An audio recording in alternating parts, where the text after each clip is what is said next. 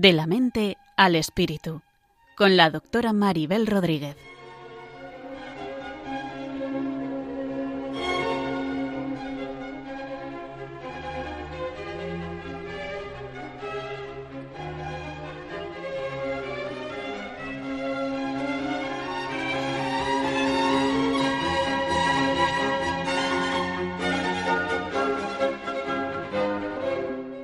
Saludos a todos y bienvenidos al nuevo programa de la mente al espíritu. Un programa que pretende tender puentes desde la psicología y la psiquiatría hacia la espiritualidad y a la religión para llegar a tener una visión del ser humano más integrada y más completa. En el programa de hoy hablaremos sobre las sectas, sobre cómo se manifiestan hoy en día y sobre cómo son sus líderes. Estamos en un momento histórico en el que el fenómeno sectario está en expansión.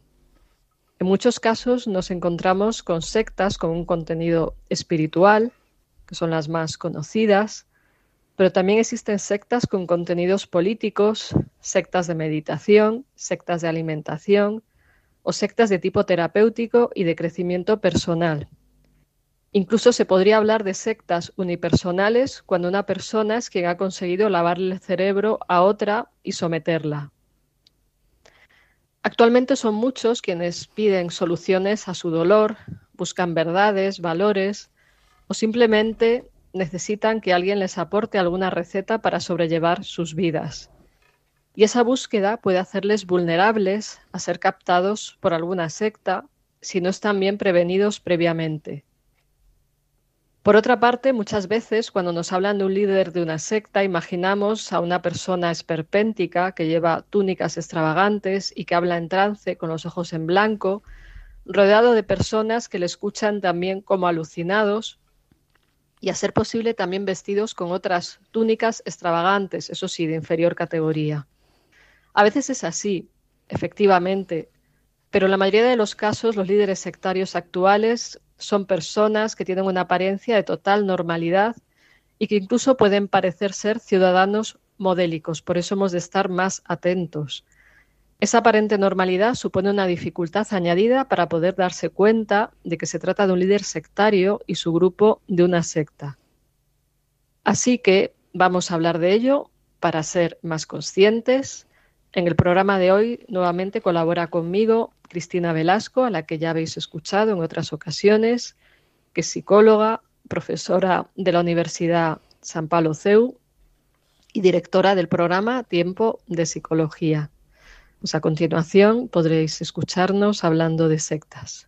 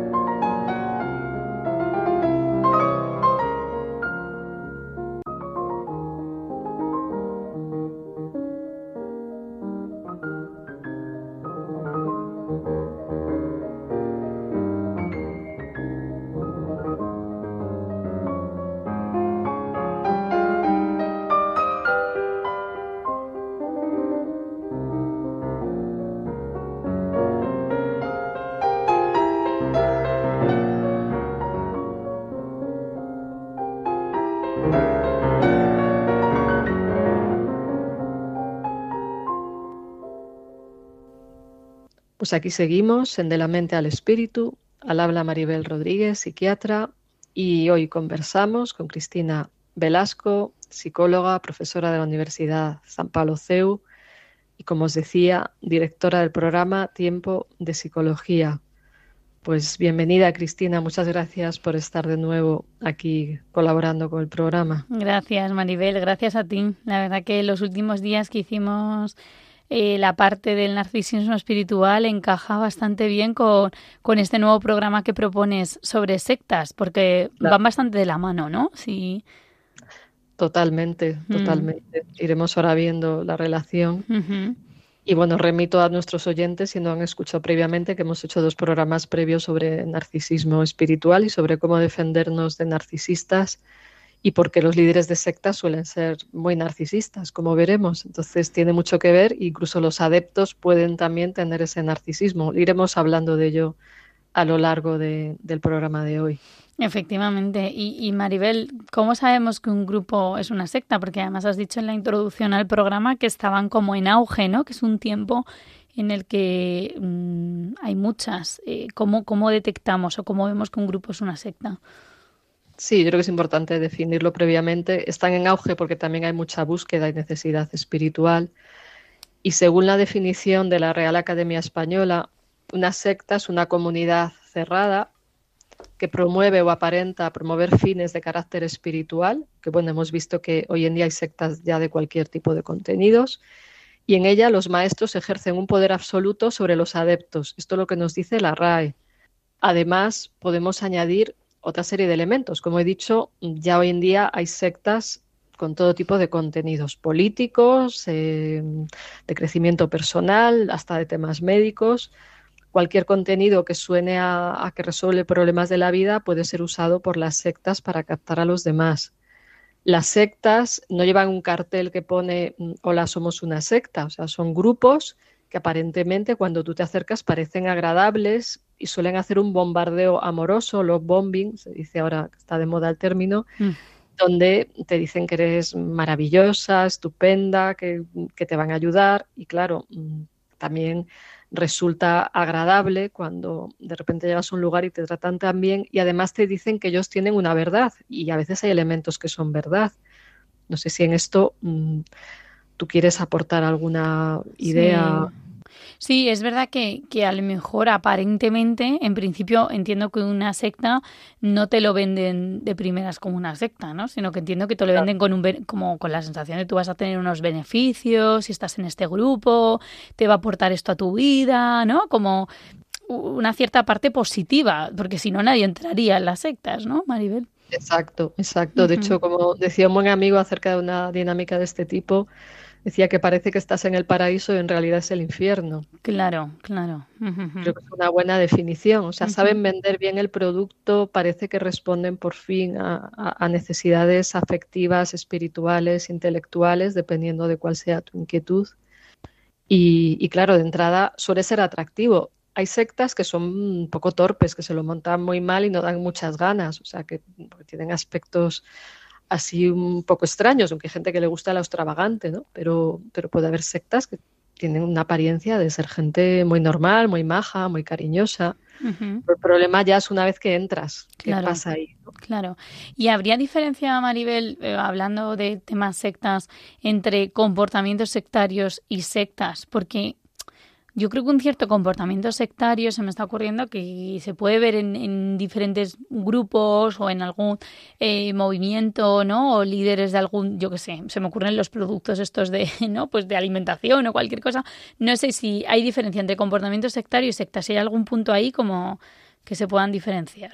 Sí, a ver, cualquier ser humano puede tener en un momento dado un comportamiento sectario, cuando vulnera la libertad de otra persona, no le permite pensar por sí misma, eh, le critica excesivamente, si tiene ideas distintas, actúa de una manera como creyéndose en posesión de la verdad y queriéndola imponer a otro y, no necesariamente cuando hay una persona así estamos en una secta, pero actitudes, vamos a llamar fanáticas, fundamentalistas o cabezonerías, pues pueden darse más en personas inmaduras. Obviamente no todo el mundo tiene comportamiento sectario. Entonces es importante diferenciar esas conductas puntuales que pueden darse en cualquier lugar de lo que ocurre en las sectas, que te quitan, o sea, una vez dentro ya es una dinámica grupal donde el comportamiento sectario es permanente, no es puntual. Entonces, pues ya por ampliar un poco la idea de lo que es secta, hay una falta de libertad. Una vez que se está dentro, no se permite pensar por uno mismo, ni, ni, se permite la iniciativa, se cuestiona como que tienes ego, como que tienes soberbia, como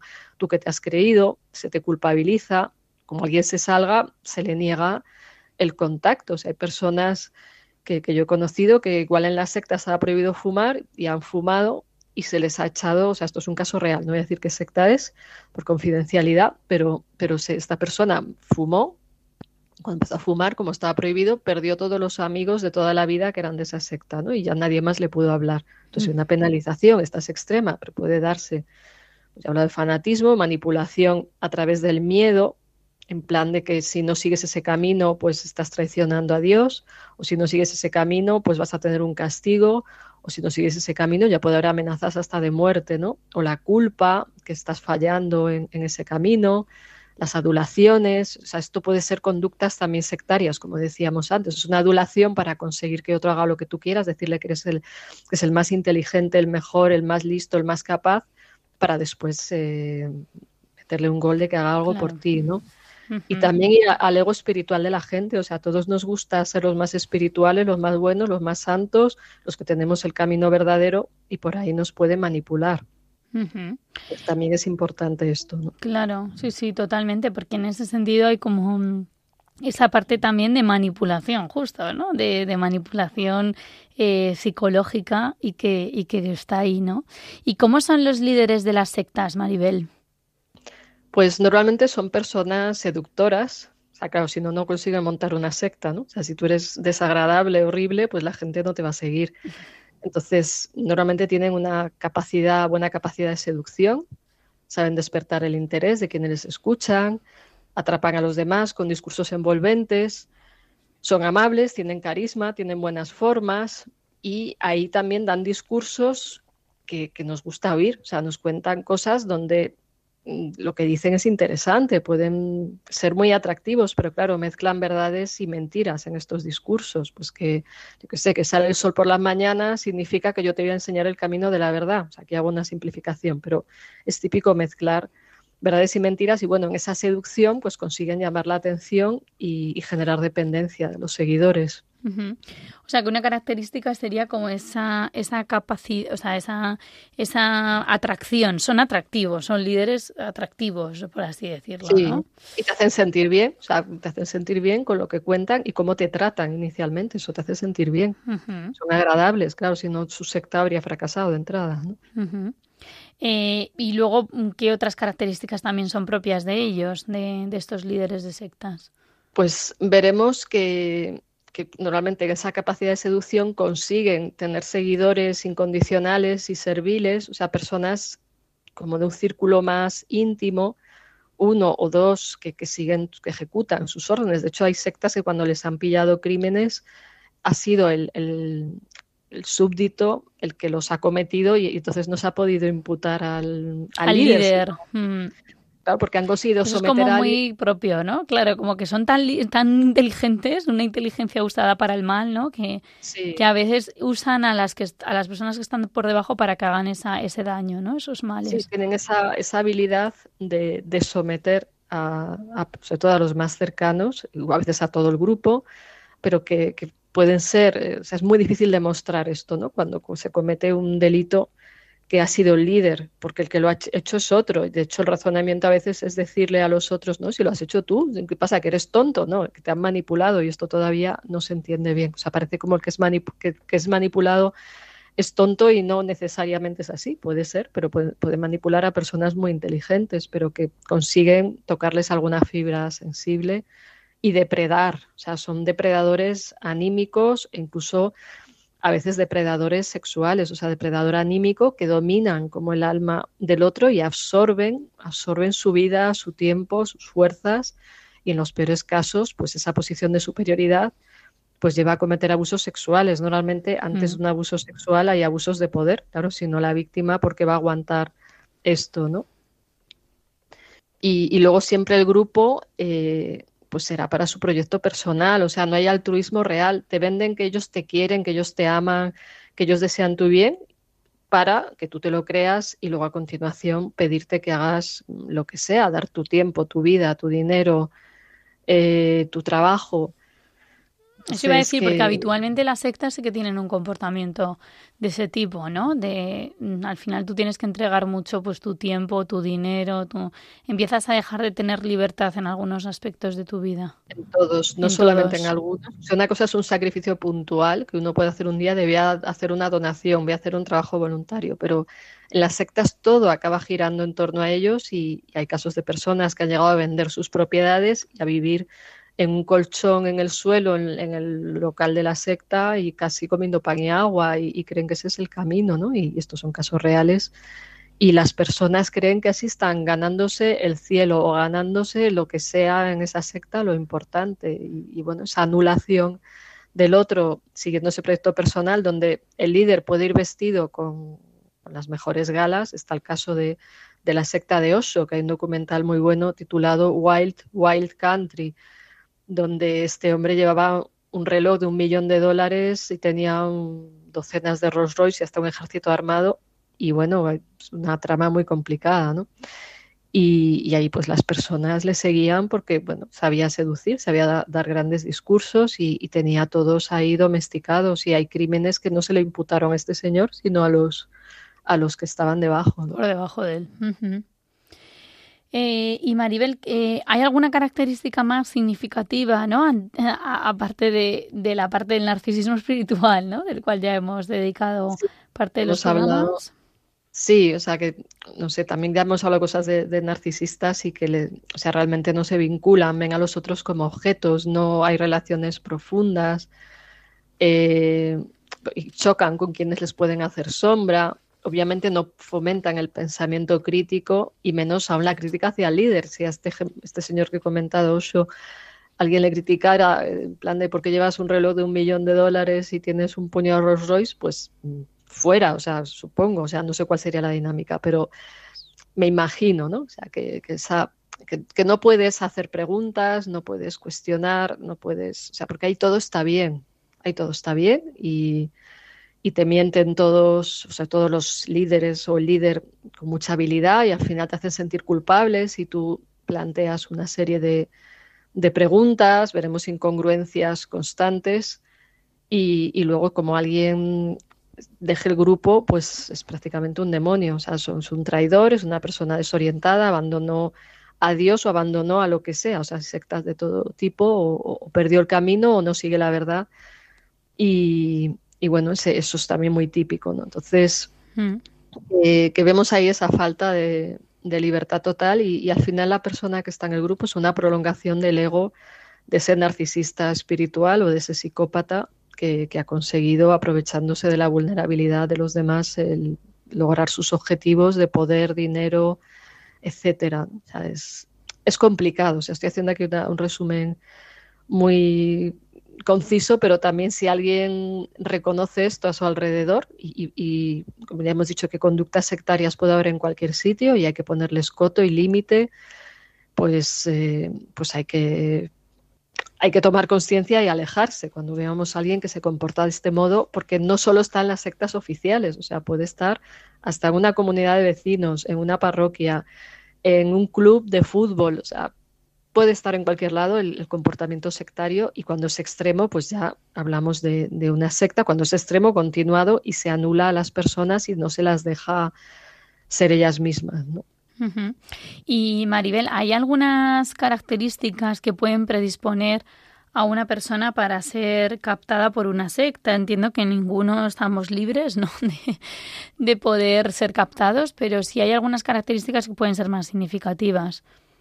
Sí, hay características más significativas, aunque hay que advertir que cualquiera puede caer en un momento de vulnerabilidad, o sea, que está un proceso de duelo, de crisis de pareja, que se siente solo, eh, no sé, que, si uno, o, uno que está en búsqueda, o sea, una persona en búsqueda, por ejemplo, adolescentes en búsqueda y inquietos, o sea, aunque no estén en un momento de vulnerabilidad, porque todavía no tienen mucho sentido crítico, pues se les puede captar. A mí me intentaron captar en una secta con 18 años y menos mal que, yo noté algo raro y que me habían educado mucho en el pensamiento crítico y pregunté a alguien, este grupo es una secta y me lo confirmó, pero estuvieron un año llamando sin parar a mi casa, ¿no? Y, dije, pues otra gente joven que igual no tiene esa, esa capacidad de ver, pues, pues vamos, yo de entrada empecé a hablar con ellos porque ofrecían excursiones, tertulias, grupos de filosofía.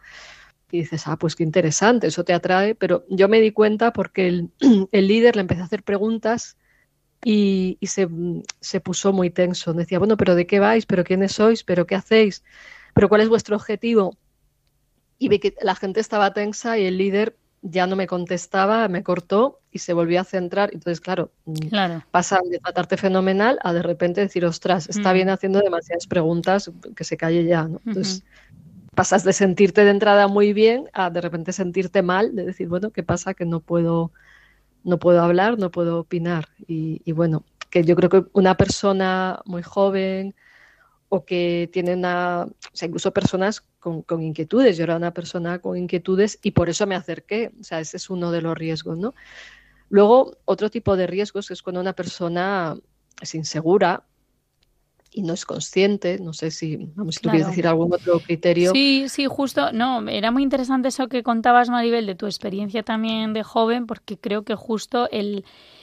Eh, me ha encantado cuando has dicho lo del pensamiento crítico, porque quizá es un punto muy importante. O sea, eh, quizá personas que no se cuestionan, que no se plantean, que es como, ah, pues si me lo dicen será verdad. Es como, ya, pero bueno, esa persona puede decirte algo, pero oye, tú busca. Además, hoy en día que tenemos una cantidad de acceso a información, a personas expertas, ¿no? Seguro que hay alguien conocido de conocido que, oye, te puede orientar sobre alimentación, sobre espiritualidad, sobre cursos de filosofía, ¿no? Sobre. Entonces, claro, esa parte de espíritu crítico muy, muy importante, ¿no? Luego, por ejemplo. que... Informarnos, o sea, tenemos ahí, podemos, tal grupo secta, o sea, puede haber gente que está difamando pero si muchos expertos dicen este grupo es una secta, pues sal corriendo, o sea, no te lo pienses. Exacto, ¿no? Que gracias a Dios, pues hoy en día contar con eso, ¿no? O educar a los jóvenes también para tener, eh, jóvenes o no tan jóvenes, para tener ese punto crítico. Me, me, ha gustado mucho esa capacidad crítica, ¿no? Luego quizá estabas nombrando, ¿no? Las personas que son inseguras, ¿no? Una persona que igual se siente insegura y en la búsqueda esa de referentes, ¿no? De, oye, alguien que me oriente en esto, alguien que me diga qué hacer en esta situación, igual es más vulnerable a, entrar en una secta. Claro, claro, porque busca como un papá o una mamá sustitutos. Y esto lo he visto a veces en algunos perfiles de personas no solo inseguras, que también, sino también inmaduras, que, piensan que van a encontrar al maestro que les va a arreglar la vida. Claro. Y también un poco se nos mete esta idea, ¿no? yo recuerdo muchas cosas que yo leí en la adolescencia de gente que hablaba de que había encontrado un maestro que era fulgurante, maravilloso, y decía, ay, ¿dónde hay maestros así? Qué interesante, ¿no? Pero claro, una cosa es el maestro que te enseña libertad y, te deja ser tú, cosa es el maestro que te anula, ¿no? claro. Sí, porque ahí también entraría la parte de la responsabilidad de uno mismo, ¿no? Y al final también cuando entras en una secta, ¿no? Bueno, cuando te capta una secta es como que tu responsabilidad se anula porque no tienes libertad, no puedes decidir, ni siquiera puedes preguntar cosas, porque yo creo que también se anula esa capacidad para cuestionar, preguntar, nada. sí, te lo dan todo masticadito y, y la idea es que tú cumplas una especie de plan de vida, de una especie de gincana espiritual, cumple cosas y, y, márcate estos objetivos que te decimos, pero tú no pienses. Entonces, claro, eso es peligroso y una mm. clave también, ya hablaremos un poco más de, cómo protegerse, alguna idea estamos metiendo, pero o sea, yo creo que el, el tener presente la libertad interior, que si Dios nos ha dado libre albedrío, pues porque nos lo va a quitar un señor que dice que es maestro, que él sabe más que nadie y que quiere ser Dios en lugar de Dios, porque es el problema de los líderes de sectas, que se creen ellos los divinos y eso es narcisismo espiritual. Y bueno, quería poner un momento una canción para conectarnos un momento con, la sensación de, de libertad, porque eso es también una clave importante para eh, protegernos. Libertad unida a responsabilidad, por supuesto, ¿no? Pero vamos a escuchar un momento esta canción Libertad de, de Mil Moliner, que habla del color de la esperanza y del amor, de la importancia de, ser creativos, libres, de ser unos mismos y de ser uno uno mismo, perdón. Y, quizás nos sirva para reflexionar un instante sobre esa libertad tan bonita que, que todos tenemos en cierta medida a pesar de nuestras limitaciones tsunami siento el aire entre mis dedos. El cielo avisa de que algo pasará. La mente en blanco presenta todos mis sueños, esos que por fin puedo alcanzar. Se pone el sol dejando un paisaje inmenso, con el color de la esperanza y del amor. Como una estrella deja huella mientras muere, eso es lo que tengo que aprender. En mi mano voy a ver que algo hoy puede suceder y la euforia dejará un secreto al que gritar, un secreto al que cantar. Soy como el aire.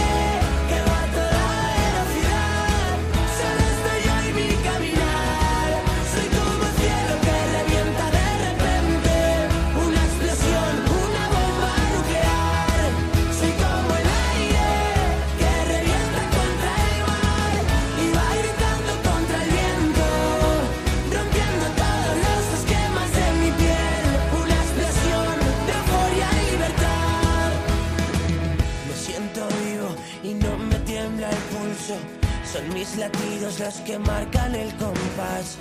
La tierra tiembla y estoy solo en este juego. Si pierdo, vuelvo a ganar. Como un cometa que alumbra todo el cielo. Esos segundos que siempre recordarás. Estoy seguro de que muero en el intento. Y eso es lo que nos hace brillar. En mi mano voy a ver que algo suceder y la euforia dejará un secreto al que gritar, un secreto al que cantar. Soy como el aire.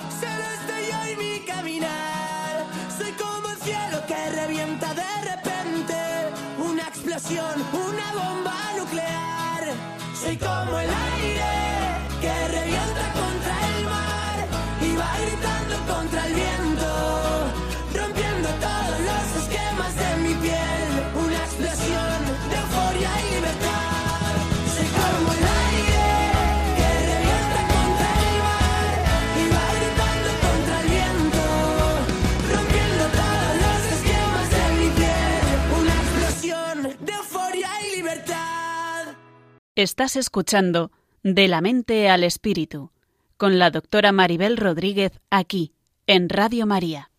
Muy bien, pues aquí seguimos en De la mente al espíritu. Al habla Maribel Rodríguez, psiquiatra, y estamos con Cristina Velasco, que es psicóloga y profesora de la Universidad San Pablo CEU, además de directora del programa Tiempo de Psicología. Estábamos hablando de factores que hacen vulnerable a las personas a ser captadas por una secta. ¿Qué, qué más Sí, podríamos...? Sí, estábamos justo en ese, en ese punto. Pues, por ejemplo, también tener una baja autoestima, ¿no? Una persona también unido a la inseguridad que estábamos nombrando antes de, de la canción, ¿no? También tener como una necesidad de autoafirmación, pues eso, ¿no? Como no encuentro en mí mismo, pues esa, ese, pues tener claras las cosas, ese sentido cuáles son mis valores, que es importante para mí, pues hay gente que va buscando esa autoafirmación en otros y como de primeras en las sectas eh, te venden todo lo guapo, todo lo bueno, todo lo, todas tus capacidades que tienes para ayudar a este grupo, para tal, pues es como Sí. que te autoafirmas, ¿no? Yo creo que es muy sientes atractivo. claro, te sientes importante y a lo mejor como en tu vida no te hayan valorado tanto, te enganchas. O sea, Exacto. ¿no? Luego, como bien has nombrado, yo creo que también la primera juventud, ser adolescente, yo creo que es una etapa de mucha vulnerabilidad. De hecho, entiendo que muchas sectas se dedicarán a captar a gente en esas edades, ¿no? Ahora, además nos pueden moldear y luego es una edad donde los chicos quieren separarse de sus padres y ser ellos mismos. Pero es Efectivamente. cuando más vulnerables son a las modas, a las influencias de los grupos. Entonces, claro, es una edad propicia para que a uno le enganchen. Efectivamente, ¿no? Entonces esa también puede ser una característica asociada a esa vulnerabilidad, ¿no? Y luego al principio, Maribel, también has nombrado una cosa que va muy en la línea del programa de la mente al espíritu y es como una un poco la necesidad que hay en general de una trascendencia o de buscar algo más allá de lo material. Y yo creo que ahí sí que se están colando muchas sectas, me da esa sensación. Sí, claro que sí. La búsqueda espiritual es algo inherente a nuestra propia vida y más cuando escuchamos nuestros anhelos y necesidades y, y por diferentes sitios, desde charlas de filosofía, charlas de espiritualidad, talleres de meditación, eh, talleres de alimentación saludable, a medicinas naturales, o sea, lo que ofrecen son ganchos interesantes. De hecho, a mí también hace poco, hace pocos años, me invitó una secta a hablar de logoterapia y yo cuando, Ah, y yo por suerte siempre pregunto, pues, ¿quiénes sois? Dice, somos una asociación. Digo, ah, sí, ¿qué asociación? ¿Y qué hacéis? Entonces, cuando me dijeron el nombre, yo ya sabía que antes previamente que era una secta y encima era en otro país. Bueno, digo, si de repente llego allí y me veo rodeado de los de la secta, no sé, mm, tendría, no sé qué horror, ¿no? Entonces, cuando me di cuenta, pues les dije, pues mira, mm, lo siento, pero yo no comparto las inquietudes de vuestro grupo. Es más, a la chica que me invitó le dije, lo siento, pero mi impresión es que sois una secta y esto lo dicen muchos expertos. Supongo que tú no estás de acuerdo, evidentemente no estaba de acuerdo, pero digo, bueno, si le hace pensar, fenomenal.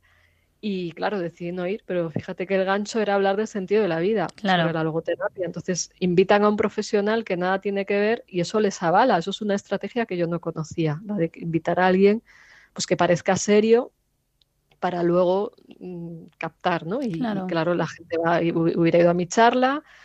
Yo si no me hubiera enterado que era una secta, pues la charla hasta la hubieran subido a internet y entonces yo hago.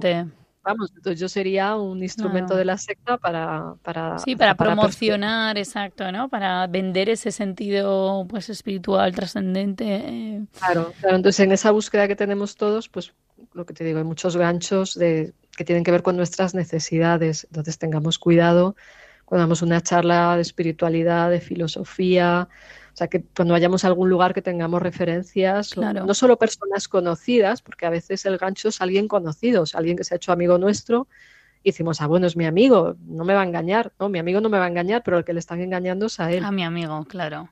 A mí, Maribel, hablando de esto, se me ocurría también las personas que buscan mucho eh, cosas, por ejemplo, relacionadas con curaciones, con, o sea, justo Sí. lo que decíamos de un momento de vulnerabilidad. Yo he visto mucha gente que, pues, por ejemplo, enfermos oncológicos, ¿no? O pa- pacientes así, que en un momento de desesperación, como ya el tratamiento médico, pues, ha llegado a su límite, no funciona, ¿no? Pues buscan como también un poco esas curas milagrosas. Entonces, es un, un terreno también peligroso o vulnerable ese momento. Claro, claro. Porque puedes entrar a, a buscar algo y una secta de repente captarte, ¿no? Pues con medicinas, con, bueno, o tratamientos alternativos, ¿no? Cosas de estas. Creo que también hay mucho. Sí, sí, en- hay ciertos grupos sectarios que siguen estas líneas sin desprestigiar a los, las medicinas, Naturales. llamarlas más Mm. complementarias, naturales o integrativas, pueden hacer mucho bien, pero cuando un grupo te dice que sigas solo el tratamiento alternativo y dejes la quimioterapia, la radioterapia, sospecha. O Claro. sea, que ofrecen la sanación, además te dicen que si Claro. sigues ese tratamiento Y además te garantizan pecando. la cura, ¿no? Porque creo que ningún Sí. médico, yo no soy médico, Maribel,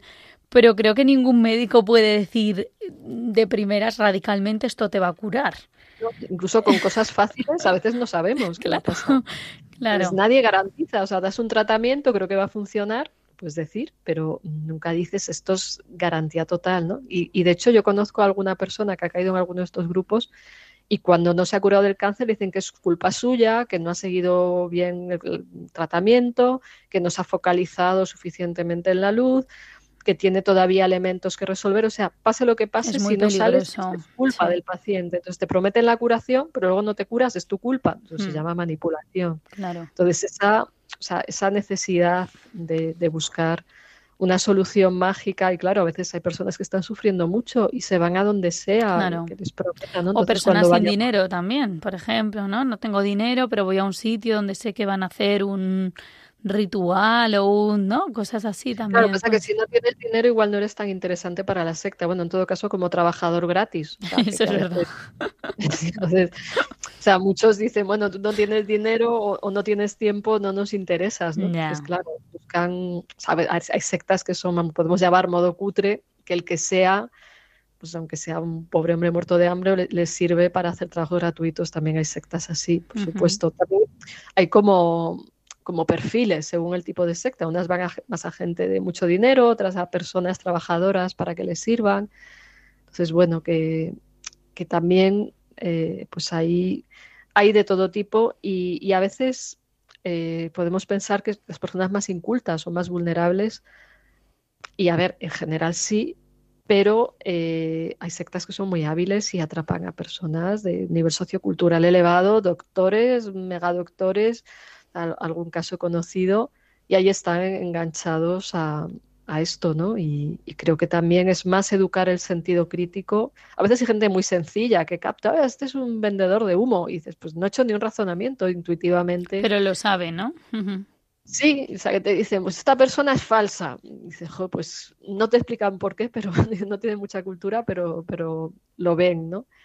Y, y bueno, ahí o sea, yo creo que esas personas a veces sencillas que captan esto, pues igual vienen de familias más sanas, que les han respetado, que les han cuidado, porque cuando se viene de familias pues con poco respeto a los límites, hay situaciones de abuso, de maltrato, dinámicas de dependencia, tengas más o menos cultura, eres más vulnerable. Entonces también el sanar ese tipo de, elementos ayuda a no caer en esas trampas. Claro, totalmente. Y Maribel, ¿cómo suelen captar las sectas? ¿Qué, ¿Cuál suele ser esa, ese primer procedimiento para captar a personas? Pues lo primero es ofrecerte algo interesante. O sea, es, sabes, a veces carteles por ahí, cómo encontrar la felicidad, cómo ser libre, cómo entrenar su cerebro, cómo tener buena salud, cómo encontrar sentido a su vida. Te muestran algo atractivo, se hace un marketing, ¿no? Eh, otra forma es a través de amistades, o sea, ellos entrenan en habilidades sociales a, ciertos seguidores y entonces dicen, bueno, pues tú te vas haciendo amigos, a veces hay hasta manuales de cómo hacerse amigo de posibles nuevas víctimas, que ellos no llaman víctimas, evidentemente. Entonces, o sea, puede haber como un proceso de, de alguien hacerse su, tu amigo, ofrecerte ayuda, estar siempre ahí y claro, te va generando una dependencia emocional.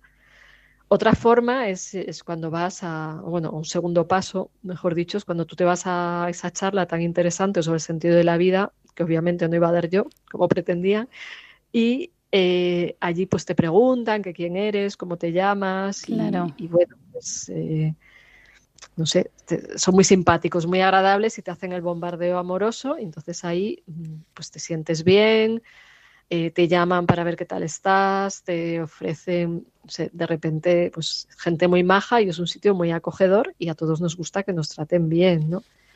Y, y bueno, también pueden ofrecerte ayuda si tú cuentas un problema, si estás enfermo, de entrada te pueden dar hasta dinero para ir a un médico muy caro y claro, se genera una situación de, deuda con tanto apoyo, ¿no? Y, y, bueno, todo esto pues va disminuyendo la resistencia, se van ganando la confianza, ¿no? y, bueno, pues también eso de sentirte importante, ¿no? O sea, de repente entras en un ambiente donde tú eres importante. Entonces ahí, pues, es ese tipo de cosas, ¿no? no sé, si, si, tú quieres agregar algo más, pues... Sí, probablemente ahí también se me ocurre, ¿no? Que, eh, bueno, lo que decíamos, ¿no? En una situación de vulnerabilidad o en una situación en la cual la persona se sienta sola, ¿no? O a lo mejor de repente va a esa charla, volvemos al ejemplo de la charla, ¿no? Que me ha gustado, y, ves que en ella eh, hay una respuesta, ves que la gente es como maja, ¿no? Ves como que la gente es abierta, ves un poco un lugar también donde poder em, relacionar quizá, pues relacionarte con otros, con inquietudes parecidas, y entiendo que ese es un modo también de captar a las personas, ¿no? Eso es, sí, sí, y más en una gran ciudad que a veces los que vienen de fuera, pues igual les cuesta encontrar personas afines, no tienen un círculo, entonces una manera de conocer gente es apuntarte a algún tipo de actividad donde haya intereses comunes. Y luego, por ejemplo, suelen de primeras, no sé, pedir dinero, ofrecer trabajo, mm, suelen de primeras hacer cosas de este tipo las sectas para captar gente. Más que ofrecer, te hacen una especie de, por ejemplo, la, experiencia que tuve con 18 años, me hicieron un examen de vulnerabilidades. Entonces, cuando yo no quería, o sea, llamaban y decían, no, que no quiero ir y tal, entonces la persona que, me perseguía me dice, pero tú no buscas un mundo mejor y no sientes, o sea, primero ideales, no buscas un mundo mejor, entonces te venden ideales y no sientes que, que la vida de muchos está vacía, que vas de copas y como que las conversaciones son superficiales o no te sientes sola en este mundo. O sea, yo vi que iban chequeando, no te sientes sola, que tu familia no te entiende, que a un adolescente esto le puede pasar. eh, no buscas un camino espiritual, ayudar al mundo, eh, ¿qué más? No te sientes a veces triste y abandonada o no tienes problemas donde nadie te comprende, entonces van alternando como entre ideales y vulnerabilidades. Entonces, mm, o sea, es, o sea, es curioso, ¿no? Porque yo ahí, pues, claro, yo iba reforzando, pues a mí, respondiendo, o sea, reforzándome yo, respondiendo, pues, pues no, no me siento sola. Y tus amigos no son todos unos superficiales. Digo, bueno, hay de todo, unos sí, otros no. Pero bueno, por ahí me escurría y, y, al final me zafé diciéndoles, mira, yo solo busco el, el materialismo, solo busco el dinero y el poder. Y entonces, qué horror. Bueno, algo así les dije porque es que era un bombardeo, un bombardeo de, mira, yo solo quiero mm, estudiar, ganar dinero y no quiero salvar al mundo. Y, y en una conversación más larga, pero eso me libró porque quien me vendía la moto y estaba en sus ideales, la pobre mujer, pues, mm, pues, eh, pues pensó, está, no hay por dónde agarrarla y además es mala, ¿no? Debió pensar que no era mala porque solo quería ganar dinero. Y, y, y, fue curioso que días después del mismo grupo me aparecen por la Gran Vía y me dicen, ¿tú no piensas que este mundo necesita más humanidad y está vacío y patatín y patatán y que tenemos que, que hacer algo por arreglarlo? Y dije, pues cuando vi cartel detrás dije, pues no, el mundo está bien como está y me fui. Mm, o sea, no, no, hay que entrar a, a debatirles, o sea, ya. por decir, pues mira, no, y me voy. O sea, claro. porque, porque cuando yo, o sea, las conversaciones donde me intentaban captar, o sea, era intentando rebatir y rebatir, decir, mira, que yo no quiero estar en este grupo, que, que no, que si quieres hablamos, pero que, y era, vamos, que, que, que, no puedes tener una relación normal con alguien que está en una secta. Aunque tú le, pides, le pidas hablar de los ovnis o del tiempo o de la, una película, siempre vuelve a ¿por qué no estás con nosotros? ¿Por qué no vienes? Entonces, o sea, dirías que ahí el objetivo de principal de la secta, sobre todo con las personas que entran en la secta o que son captadas, es como un poco, eso que es muy común, muy es una expresión muy, muy llana, ¿no? Pero lo del lavado de cerebro. Totalmente. Además, a base de repetir y repetir, o sea, ves que, que repiten mucho las mismas ideas, o sea, cuando escuchas discursos de líderes sectarios, ves que están diciendo lo mismo de diferentes maneras y al final viene a decir, tengo el camino verdadero, vosotros sois especiales, sois elegidos. Se genera una visión del resto del mundo desde una burbujita donde el resto del mundo es malo, peligroso, eh, alienante, cuando el que, te, que te está alienándose. Entonces genera una especie de élite ahí espiritual y eso también es otro, otro factor. Claro, en este punto, Maribel, yo sé que eres una persona que además eres experta en hipnosis y, sí. y no sé si también está asociada esta de cómo captan las sectas a trances, eh, pues eso, ¿no? Como a estados de trance o personas que están como con mucha ansiedad o no sé, si crees que eso también lo usan para captar las sectas. A ver, creo que primero hablar de hipnosis sería amplio, pero hay que diferenciar hipnosis clínica de Claro. estas técnicas de, de trance, ¿no? O sea, en la hipnosis clínica no se vulnera la libertad y, y- y la hipnosis por sí no te quita libertad, o sea, es un estado de concentración en lo que se esté trabajando. Otra cosa son estados de trance con manipulación incluida, entonces tú cuando estás en un estado de relajación, que te dicen que estás visualizando una luz que te llena y que es una fuerza poderosa que te alimenta y que te, bueno, en fin, una película, tú estando ahí, primero sintiendo sensaciones agradables, te empiezan a decir que entonces que tú que sientes esta luz o sientes tu poder o sientes tu bondad o quieres ser feliz, o sea, te dicen cosas de perogrullo, pues te vamos a mostrar el camino, o sea, la verdad y luego la manipulación. Entonces, es una mezcla de ese estado de receptividad, relajación, donde tienes tus defensas más bajas, un estado de trance, donde la hipnosis puede ayudar a inducir ese estado, pero en sí la hipnosis no te quita libertad. Es más el estado de relajación, de bajar defensas, porque te están manipulando, y entonces ya te empiezan a meter estos mensajes. Entonces, por eso es frecuente que se usen ciertas técnicas de meditación, donde no es la relajación en sí, es el rollo que te están metiendo cuando estás en estado de relajación, que se va metiendo, se va metiendo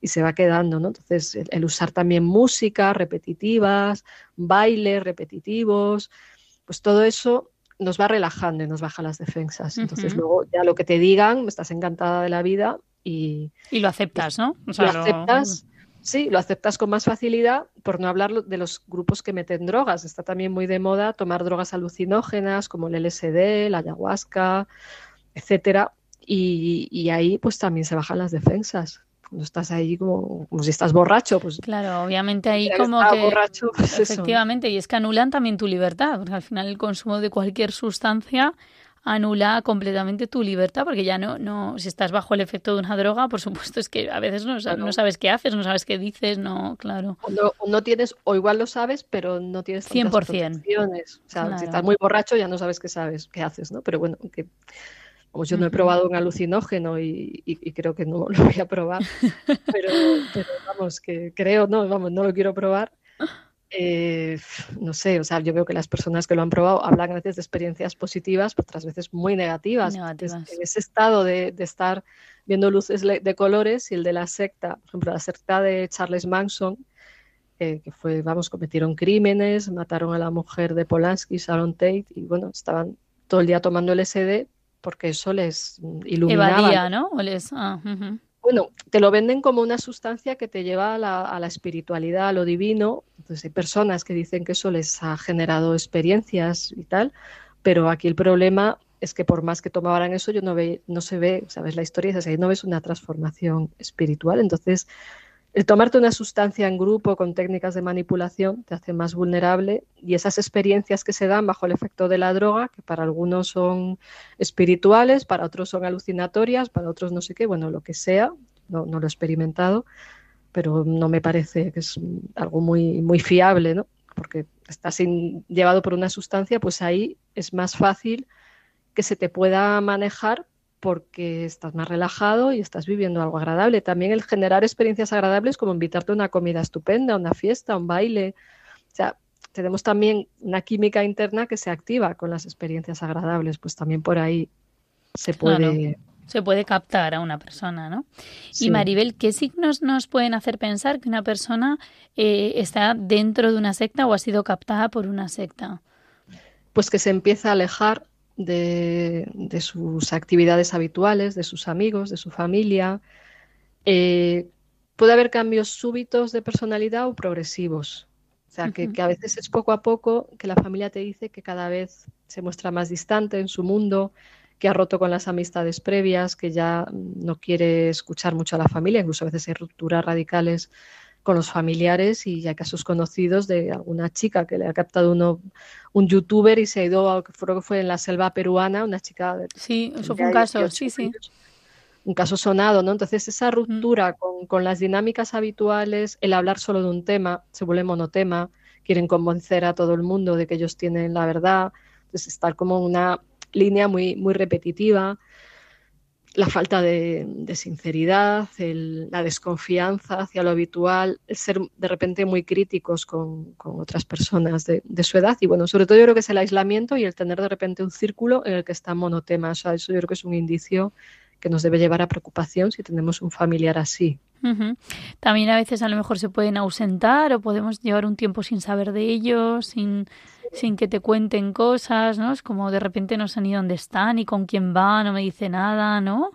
Si hay un secretismo. A veces también en lo que has dicho, comentado antes del gasto de dinero, igual, Mm. ¿no? De repente ha vendido su casa y ha dado ese dinero a este grupo. Es como, "Ay, pero vamos a ver. En la calle, bueno, lo que ha pasado con las criptomonedas, ¿no? O sea, la secta esta que ha captado un montón de jóvenes y les ha sacado ahí, pues, vamos, de repente el poco dinero que tenían lo daban Claro. a este grupo y es- les vendían promesas de felicidad con el dinero, ¿no? Y por ahí, pues mucho adolescente también. Y por parte de la familia, pues sobre todo yo creo que puede ayudar, pues no negar la situación, ¿no? Ofrecer Sí. a lo mejor puentes de ayuda, de comunicación, o sea, tampoco aislar a la- al familiar, porque si no, no le vamos a poder ayudar quizá a salir de Sí, esa, siempre mantener la comunicación, siempre. aunque sea poquita, claro, pero mantener esa comunicación con Sí, él, ¿no? siempre seguirle llamando, aunque te diga cosas raras, decir que estás ahí, nunca criticar a la secta, sobre todo cuando ya está metido al principio, sí se puede decir, oye, ten cuidado, ¿dónde vas? ¿Quiénes son? O sea, al principio puede, cuando todavía no está enganchado, us- sirve esa visión crítica, pero, pero cuando ya está, si tú criticas a la secta, se corta el contacto. Claro. Entonces, le sigues la corriente y mantienes el contacto y le llevas a otros temas, porque si no, la persona pues se va a alejar de ti. Mm. Y eso puede ser, claro, ya como el fin, ¿no? Para perder ese, ese contacto, ¿no? Sí, además es que la secta quiere eso, que no haya contactos con el exterior porque te hacen tener otro punto de vista y, y esos vínculos humanos que tienes previamente te pueden servir en un momento de crisis con la secta, porque afortunadamente los hay. Entonces, si tienes vínculos, recurres a ellos, pero si se han roto, te da vergüenza pedir esas ayudas. Exacto, exacto, qué importante. Y Maribel, ¿cómo se puede prevenir que alguien caiga en una secta? Pues sobre todo eh, información sobre sectas. O sea, siempre, o sea, estamos ahora hablando de un medio de comunicación, pero hablar en medios, hablar con los amigos, hablarlos en los colegios, en los institutos, o sea, información, que la gente sepa mm, pues que es una secta como es la secta, como es el líder de la secta, como estamos haciendo, educar en sentido crítico, enseñarnos que somos responsables de nosotros mismos, aprender a ser mayores de edad, es decir, no pensar que nos tiene que salvar otro ser humano, o sea, que va a venir el maestro y me va a decir todo lo que tengo que hacer. Entonces, hay cosas que tenemos que decidir por nosotros mismos, aun a riesgo de equivocarnos. Obviamente está bien tener alguien que nos supervise, que nos asesore, que nos oriente, pero no alguien que nos quite la libertad. Y a veces no es fácil verlo. En la religión católica tenemos la figura del acompañante del director espiritual, que puede tener un comportamiento sectario, si te quiere anular, no te deja ser tú, te dice tienes que ser otra persona, que hagas todo lo que él quiera, ¿no? Pero la idea es que lo que, lo que fomentes tu verdadero ser, o sea, un verdadero acompañante espiritual, favorece quién eres tú de verdad y que se cumpla tu vocación siendo quien eres, porque si Dios te ha hecho así, tendrás que ser tú, no otra persona, ¿no? Claro. Entonces, el, el ver que aunque uno pueda tener una orientación espiritual, tiene que hacerse responsable de su vida, porque si no hay personas que hasta le preguntan al director espiritual pues que tiene que comer mañana o si se va de vacaciones o no se va de vacaciones o si sigue o no sigue con su pareja o si se tiene que casar o no se tiene que casar y ahí estás vulnerando el libre albedrío de las personas. Entonces cuando alguien haga esto, hay que pensar que al menos hay una conducta sectaria y si se hace de manera repetida, pues igual estás con un líder sectario que, que te está intentando manipular. ¿no? Uh -huh. Y luego es muy importante el, el tratar si hay problemas psicológicos, heridas traumáticas, o sea, y, porque por ahí, o sea, ir a un profesional, no buscar el gurú mágico que te va a hacer una sanación y entonces se te va a quitar la depresión, la esquizofrenia, el trauma. No, o sea, hay que buscar un profesional de la salud mental y luego si queremos tener nuestra práctica espiritual y hacer oración, pues perfecto, pero cuidado con esas sanaciones mágicas porque suelen ser una vía de captación y de manipulación. Sí, siempre hemos insistido mucho en todos los programas, ¿no? Sobre esa parte de buscar expertos en lo que le pasa a uno, ¿no? Si uno tiene un problema espiritual, pues oye, sí, acudir a un sacerdote, ¿no? Pero si uno tiene un problema psicológico o psiquiátrico, pues acudir a un profesional de, de la salud mental. Y Maribel, como última pregunta, porque creo que ya nos ya, queda poco tiempo, ¿no? ¿Cómo ayudamos a alguien que, que está en una secta, ¿no? Y si se puede salir, no sé. Pues lo que he dicho antes, sobre todo manteniendo un contacto, el vínculo, apoyando incondicionalmente. Y se puede salir especialmente cuando hay momento de crisis que esa persona tenga dudas. Es difícil, o sea, igual esto es para hablarlo otro día con calma. Entonces, sí se puede salir, pero, pero requiere primero que la otra persona empiece a dudar y mantenerle el apoyo incondicional aunque nos diga cosas raras. ¿sabes? Que de repente claro. te dice que un marciano le va a salvar el 15 de julio, bueno, vale, pero vamos a comer una paella, tal. Claro. Mantener el vínculo fundamentalmente, claro. se podrían decir más cosas, que igual otro día podemos desarrollar más. Sí. Pero sí es verdad lo que dices, ¿no? Que al final también cuando empezamos a ver que alguien está en una secta o con un comportamiento sectario, eh, o sea, podemos huir si vemos que nos quieren captar, ¿no? Como bien has contado en tu experiencia, pero claro, si es alguien cercano, o sea, quizá contar con él, ¿no? Puede ser de, de ayuda, sí, mantener ese sí. contacto. Sí, de vez en cuando llamarle, estar ahí y, bueno, pues y ser un apoyo, ¿no? Uh -huh. Pero bueno, el tiempo ya nos come, tenemos que, que, terminar y esperemos que el programa haya sido de, de utilidad. Y nuevamente, Cristina, Cristina Velasco, muchas gracias por participar. Como decía al principio del programa, es psicóloga y profesora de la Universidad San Pablo CEU. O sea, nuevamente, gracias por. Gracias por a ti, Maribel.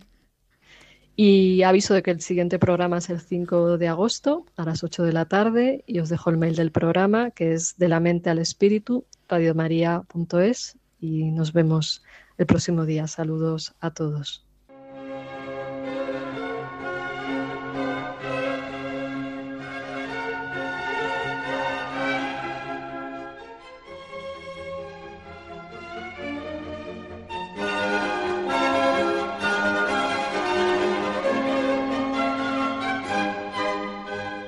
De la mente al espíritu, con la doctora Maribel Rodríguez.